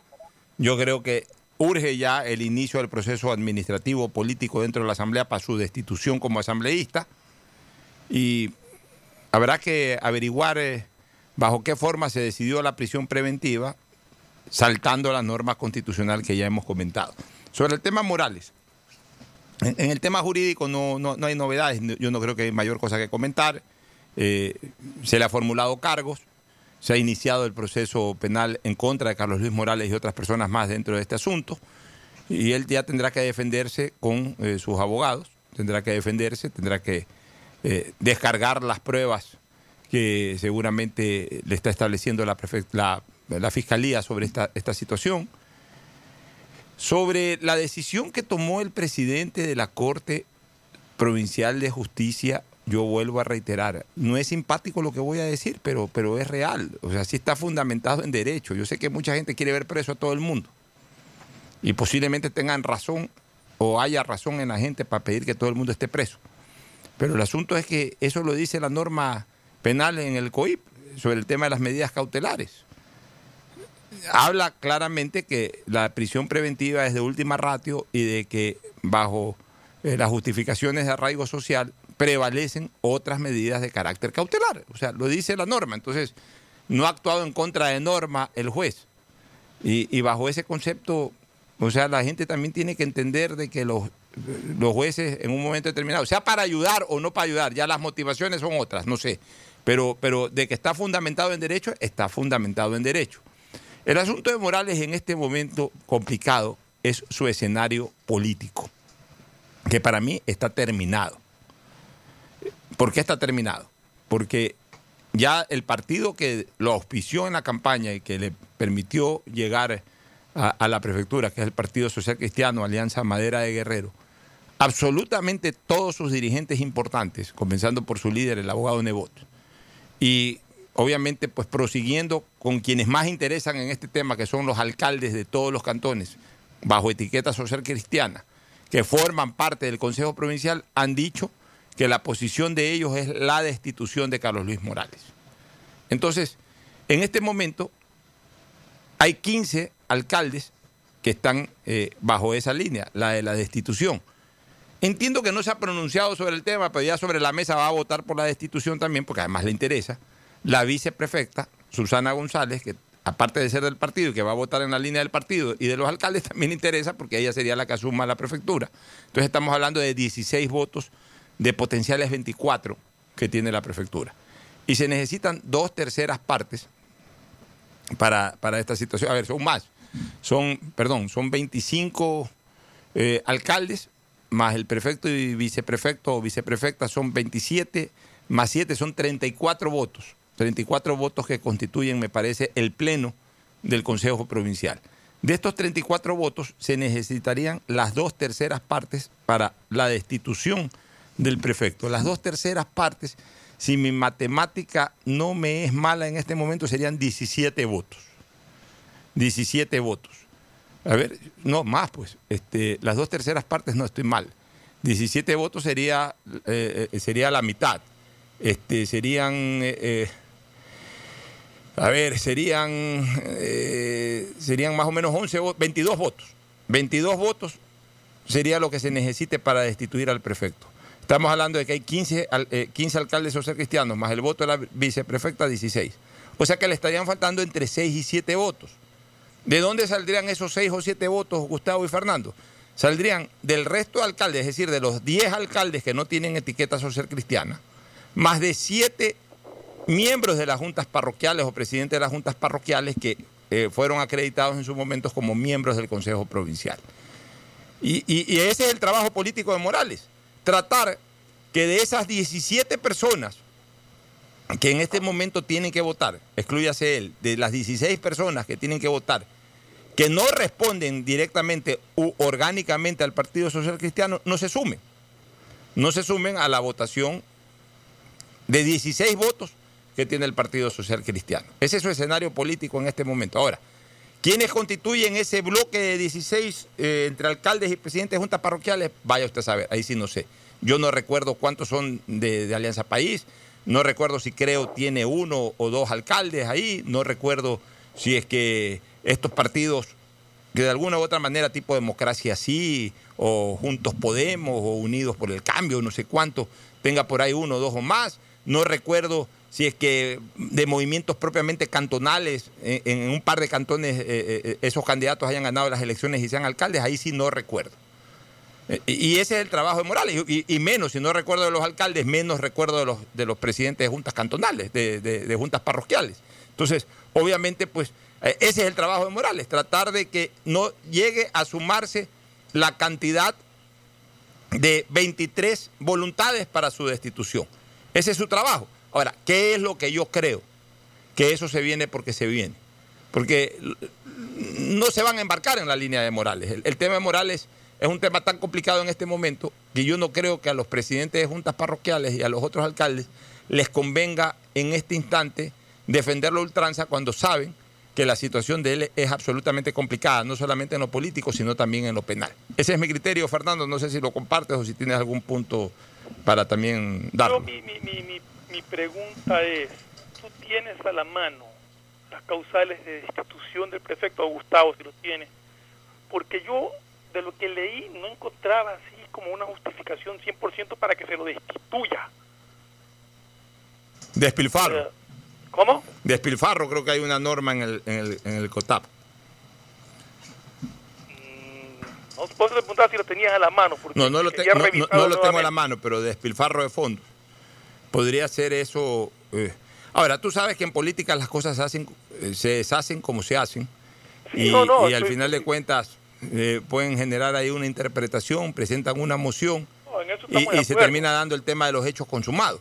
Por eso, pero es que quería saber exactamente eh, las causales para ver por cuál y- y- ir. y en este ¿Cuál momento- era que iban a apuntar para destituirlo? Claro, yo creo que por el tema del despilfarro, creo que hay una, una norma en, en la ley orgánica de organizaciones territoriales que justamente eh, de alguna u otra manera regula todo este tipo de actividades, los consejos provinciales, los consejos cierto, él municipales. está acusado, siendo investigado. Todavía no le han probado formalmente que, que ha cometido un delito. Pero ahí pasaría exactamente lo mismo que lo que hablamos hace un rato del, del asambleísta. O sea, una Sí. cosa es la responsabilidad penal y otra cosa es la responsabilidad política. Y, y- y- y contra los dos, y contra los dos Te hablo conspira- de causales para la destitución. Ya, y sobre los dos conspira o está en contra de los dos eh, eh, en este momento su, su, su, su momento bajo eh, de respaldo. O sea, Sí, cualquier decisión que se tome contra el prefecto o cualquier decisión que se tome contra el asambleísta, tener respaldo eh, mayoritario. ellos en este momento no tienen un respaldo político y dudo que tengan también un respaldo popular. Entonces, No, eh, definitivamente eh, no eh, creo que lo tengan. Claro, por eso te digo, to- todos los proyectiles disparan contra ellos en este momento. La situación de, de- de ambos en el escenario político es Pero, débil. ver, pero- en el escenario jurídico penal ya se defenderán sus abogados, pero en el escenario político, que es lo que nosotros analizamos desde afuera, yo los veo muy débil a los dos. Pero a ver, te hago una pregunta tú como abogado y como fuiste asambleísta para tener claro y que la ciudadanía tenga claro. Supongamos que destituyan a, a- Morales que destituyan también a, a Mendoza. ¿Ellos pueden apelar ante algún organismo su destitución o es cosa juzgada? Yo creo que es cosa juzgada. O sea, pueden, eh, eh, en el ámbito de, de- Todo se puede apelar, tú sabes que todo se puede apelar. ¿Ante quién apelarían? Esa, por eso es la pregunta. ¿Ante quién- ante Yo, creo que en el caso de, de- de Morales, eh, eh, en el caso de- del asambleísta, a ver, ambos podrían presentar demandas en el contencioso administrativo, pero, pero yo, yo- yo veo muy débil el tema porque, porque realmente al final de cuentas eh, eh, ambos de alguna u otra manera van a ser eh, eh, destituidos, usemos ese término, eh, a través de una decisión política. Entonces, al final de cuentas, algún día podrían demandar en instancias internacionales, pues en las instancias locales yo lo No, veo mi muy... pregunta no, mi pregunta era actual. Yo sé que en el futuro pueden hacer, pero mi pregunta era Podrían actual. presentar una Pues, demanda en el, en el pues, contencioso administrativo, pero hasta que se ventile la demanda en el contencioso administrativo. Además que en el caso... A ver, pero es que, es que yo quiero que tener clara la, la figura y que la tenga clara también la, la- lo- nuestro radio escucha. Eh, eh, si es- se presentan una demanda, ¿es efectiva la destitución o queda en suspenso hasta que resuelvan? No, queda efectiva y ya simplemente la demanda tendría un... ef- O sea, al presentar la demanda, porque, a ver, porque, porque la decisión no es de la justicia. Entonces, presentas la demanda para que una vez que se evacúe la demanda, una vez que avance y se resuelva, te devuelva la demanda. Pero si no te devuelve, el, el tema queda, queda consumado. El tema queda consumado. Entonces, además ellos también en este momento, más allá del tema de la fiscalía, que es eminentemente penal, sobre el tema administrativo, tienen otra espada de Damocles, en ambos casos, porque se está hablando de fondos públicos, que son los informes de Contraloría y la capacidad de decisión que tenga la, la- la Contraloría de, de determinar destituciones también, tanto en el ver, caso del en- en asambleísta como en el caso de, del prefecto. Sí, en ese sentido yo lo tengo muy claro. O sea, la situación de ellos es sumamente delicada. En el punto en el punto político prácticamente yo que diría que está liquidada. Lo que yo estaba era poniendo casos de lo que podría darse para saber exactamente por dónde podría venir eh, la figura de, de- de- de estas instituciones y todo, que, cuál sería el panorama. De ahí estamos clarísimos en que su posición política con todos los informes y con todo es muy, muy, muy, muy difícil. Eh, de acciones judiciales para sus defensas, eh, para sus defensas políticas, hablemos así, del escenario político, podrían hasta presentar en un momento determinado una acción de medidas cautelares, alguna cosa de esas, pero que yo le veo muy difícil que verdaderamente evacúen a favor de ellos. Eh, ¿Algún comentario, Gustavo? Sí, yo estoy totalmente de acuerdo que el tema es eminentemente político y allí pues habrá ver cómo se mueven las fuerzas, ¿no? Eh, el tema es que Morales hará lo necesario para que no exista mayoría y por el otro lado habrá pues intereses en obtener esa mayoría. Y nuevamente regresando al, al entorno que se están dando estas cosas. Este es un año de pandemia, pero también un año ele- electoral.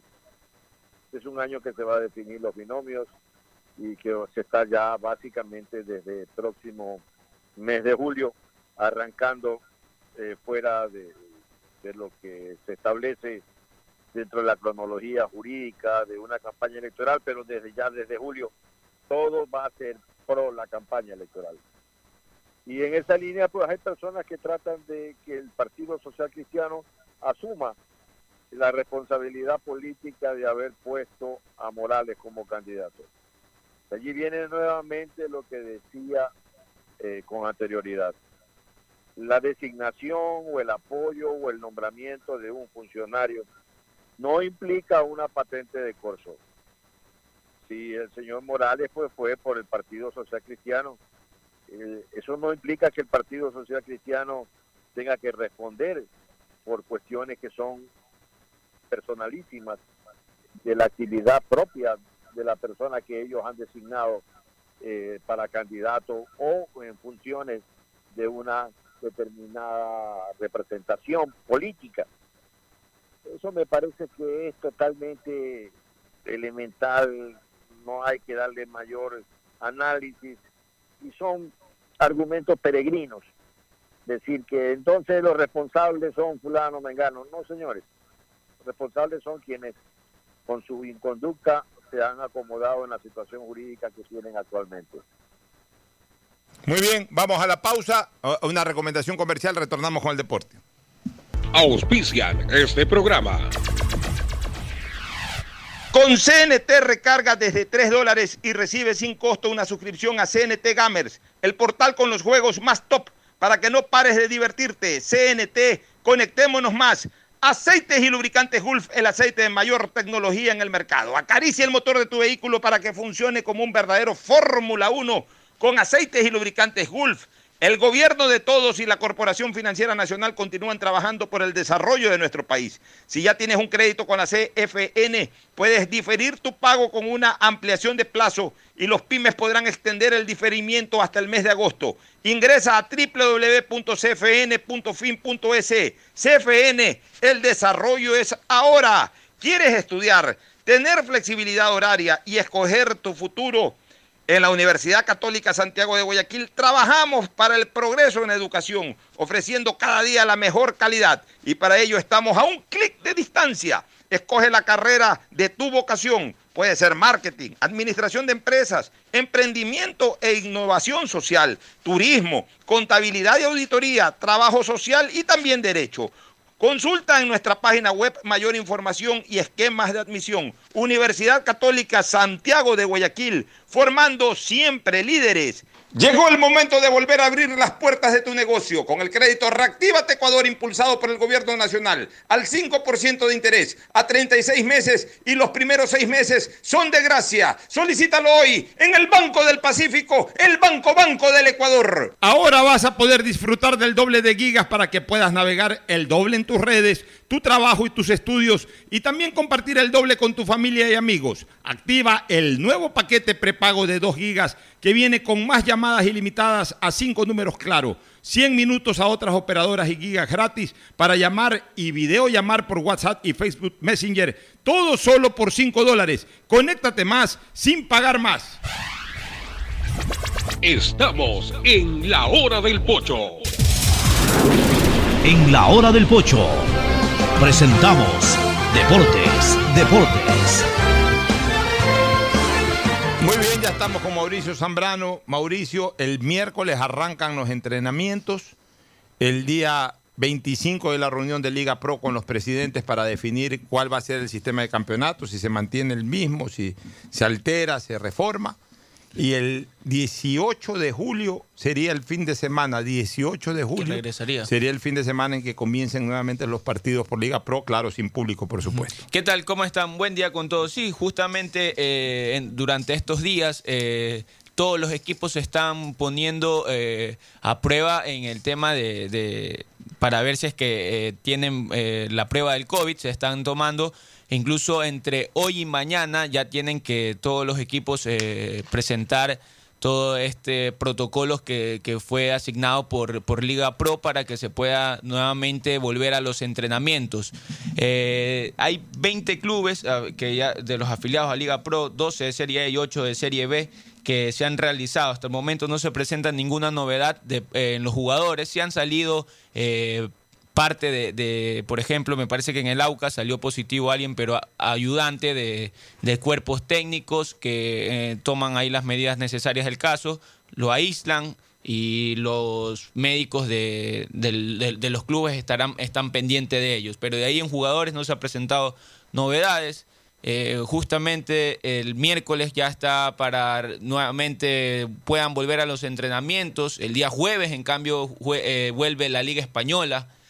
Usted Este jueves. El jueves, sí. O sea, ya hay partidos este El jueves. jueves, correcto. España que estaba que estaba terriblemente afectado, la gente no quería ver, pero ni de broma, no- se asomaban solo a la ventana a aplaudir a los médicos. Así ya es. van a ya van a activar la Liga Española este jueves. Jueves el partido en Sevilla, Real Betis, un clásico. Ya, ¿y El Real Madrid cuándo juega? El Real Madrid juega el día sábado y Barcelona también. No, Madrid juega el domingo y Barcelona el día O sábado. sea, ya desde este fin de semana va a haber fútbol. Correcto. Porque, a ver, ha habido la Bundesliga, pero. Sí, muy poco. Ya uno ve un partido de la Bundesliga. pero- Exacto. eh, o sea, llegó un momento que solamente veíamos Bundesliga. La Liga, Sí, la sí, Liga sí. Premier, ¿cuándo Por necesidad.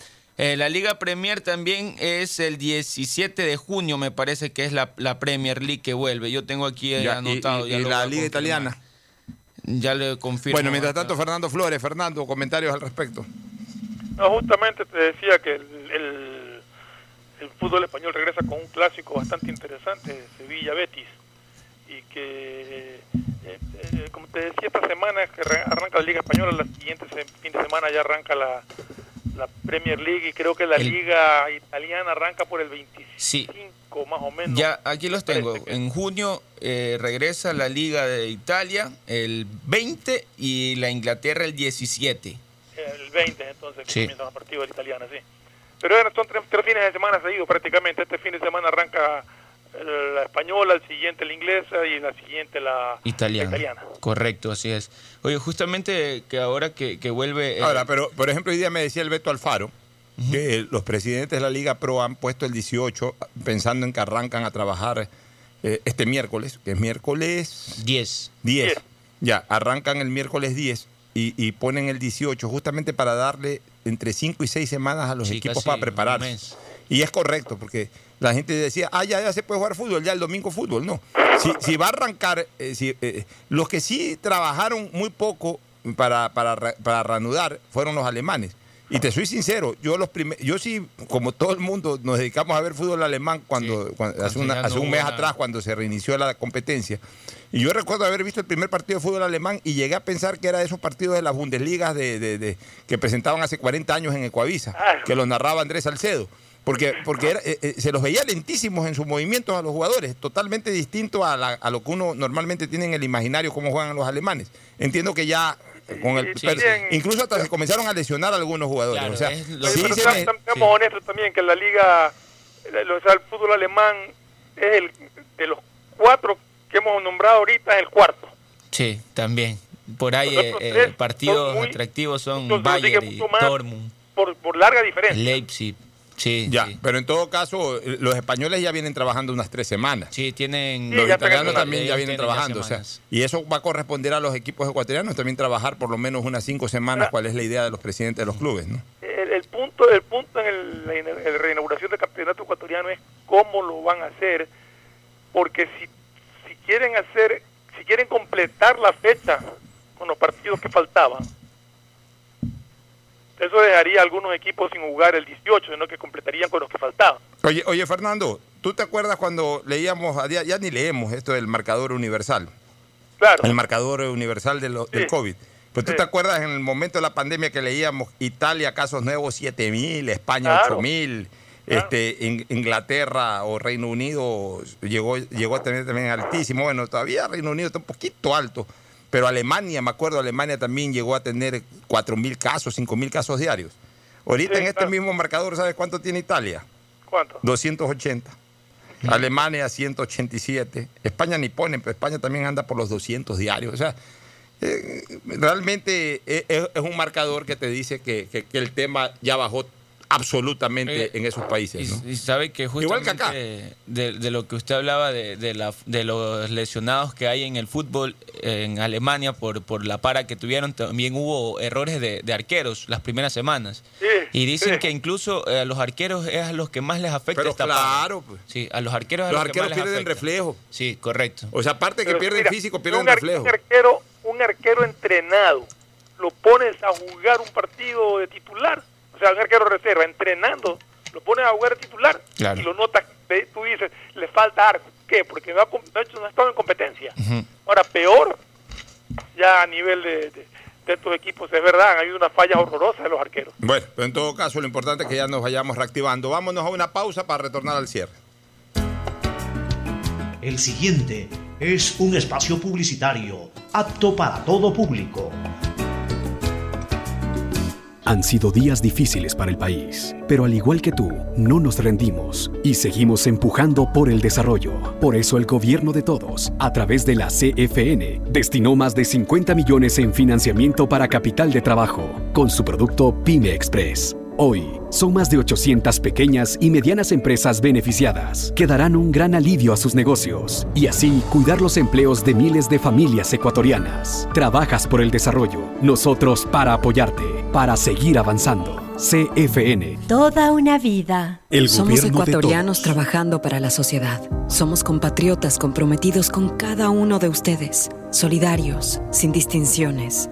Somos mestizos, indígenas, afros, cholos, chagras, montubios. Somos alasacas, cañaris, huancavilcas, araguros, minchaleños, quichuas, sáchilas, shuars. Somos monos, manabas, chullitas, lojanos, morlacos, guaitambos, ibarreños, guarandeños, sarumeños, amazónicos. Somos todos ellos. Somos ecuatorianos acercando aguambras, taitas, guaguas, pelados, ñaños, panas, amarres, brothers, yuntas.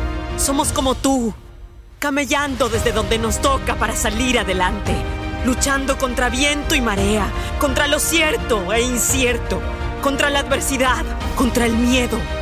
Somos ecuatorianos conectando ecuatorianos. Somos Ecuador, carajo.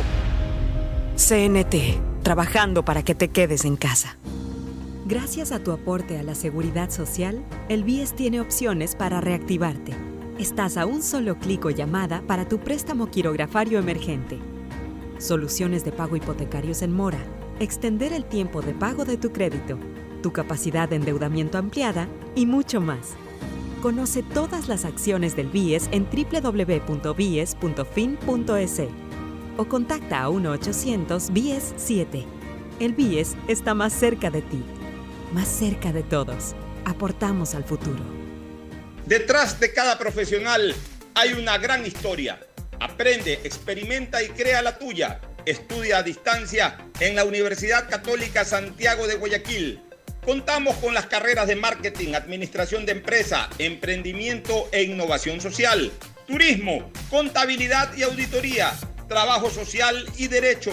Sistema de educación a distancia de la Universidad Católica Santiago de Guayaquil, formando líderes siempre.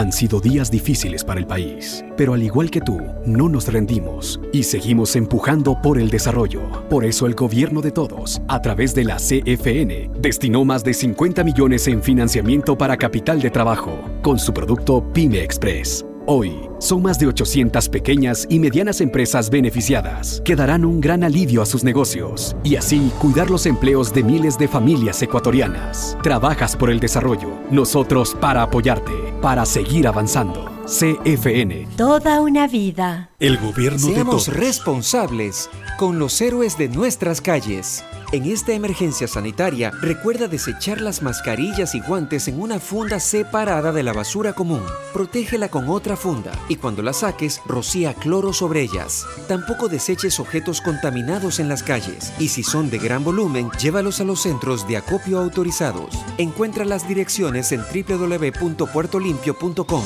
Puerto Limpio, juntos por Guayaquil. Gracias a tu aporte a la seguridad social, el BIES tiene opciones para reactivarte. Estás a un solo clic o llamada para tu préstamo quirografario emergente. Soluciones de pago hipotecarios en mora. Extender el tiempo de pago de tu crédito. Tu capacidad de endeudamiento ampliada y mucho más. Conoce todas las acciones del BIES en www.bies.fin.es o contacta a 1-800-BIES-7. El BIES está más cerca de ti, más cerca de todos. Aportamos al futuro.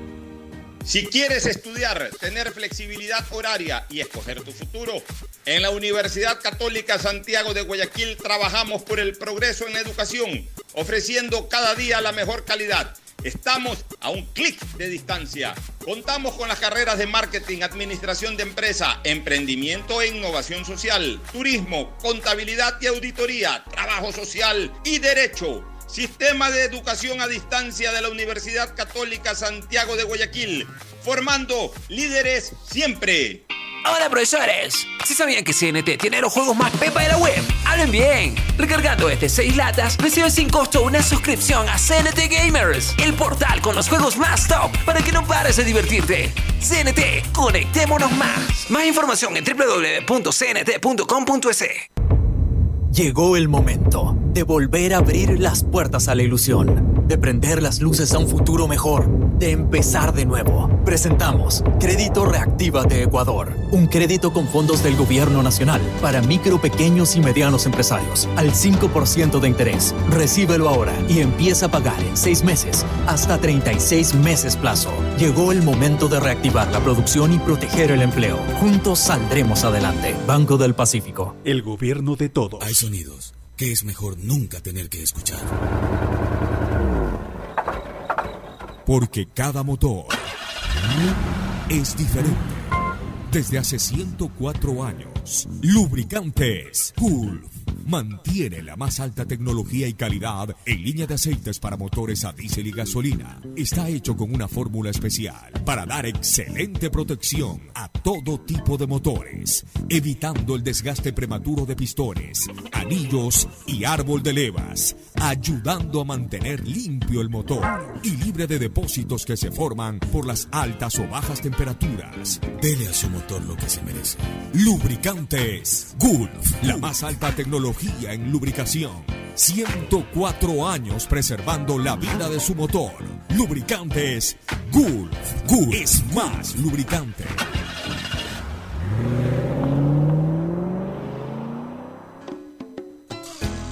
Fin del espacio publicitario. Usted está escuchando un programa de opinión, categoría O, apto para todo público. Bueno, retornamos ya para el cierre. Una cosa, conversando con Alfaro Moreno me dijo que no va a haber ningún tipo de contratación. Incluso se ha pedido a los colaboradores, jugadores, etcétera, una reducción del sueldo de casi el 30%, que han aceptado, dijo hoy día el presidente del Barcelona. Y eso implica pues que no se pueden hacer sacrificios, aunque dejó abierta una puertita, salvo que la condición sea absolutamente favorable y no tengan que pagar, eh, digamos, precio por la contratación, sino solamente por un sueldo, alguna cosa de esa. Pero prácticamente redujo a cero la posibilidad de nuevas incorporaciones para que no corran estas especulaciones de Garcés y de otros jugadores más. Sí, José Angulo era uno de los que... Nada, nada. El Barcelona aparentemente no va a hacer mayor esfuerzo. Y ya Nasif Neme ha dicho que También. en los próximos, este y el próximo año no va a contratar Correcto. absolutamente a nadie. Así que ya déjense de especulaciones de que suena tal para Barcelona o cual para el Emelec. No suena a nadie ni para Barcelona ni para Emelec. Así que no hagamos sonar por sonar a, eh, contrataciones que en este momento, desde lo económico y desde lo social, no caben en ninguno de los equipos del astillero, Fernando. En tu despedida. Mira, Pocho, una noticia de última hora que acabo de ver de que ha habido un accidente de una avioneta ecuatoriana en el norte de Perú, a 30 minutos de la frontera aproximadamente, y hay un tuit de María Paula Romo en que indica que la policía del Ecuador está ayudando, colaborando con la policía peruana en la investigación porque aparentemente hay dos personas vinculadas al escándalo de los hospitales y todo que eran pasajeros de la avioneta. Hay un fallecido y tres heridos aparentemente. en el- Ah, caramba. Bueno, habría que averiguar y, igual. Sí, habría que esperar ya el desarrollo de la noticia, pero es un tuit de la ministra de Gobierno, por eso lo, lo doy a No, conocer. por, ¿no? por supuesto. Oye, y otra cosa que mañana, por favor, no te olvides, Fernando, no te olvides de ponerlo en la agenda. Mañana tenemos que tratar un caso que es gravísimo. En Hungría han incautado toneladas enteras de droga que han salido del Ecuador y que suman una cantidad impresionante. Me parece que 90 millones de dólares. Es una cosa brutal. ¿Puedo creer? Sí, sí, una cosa brutal que vi hoy.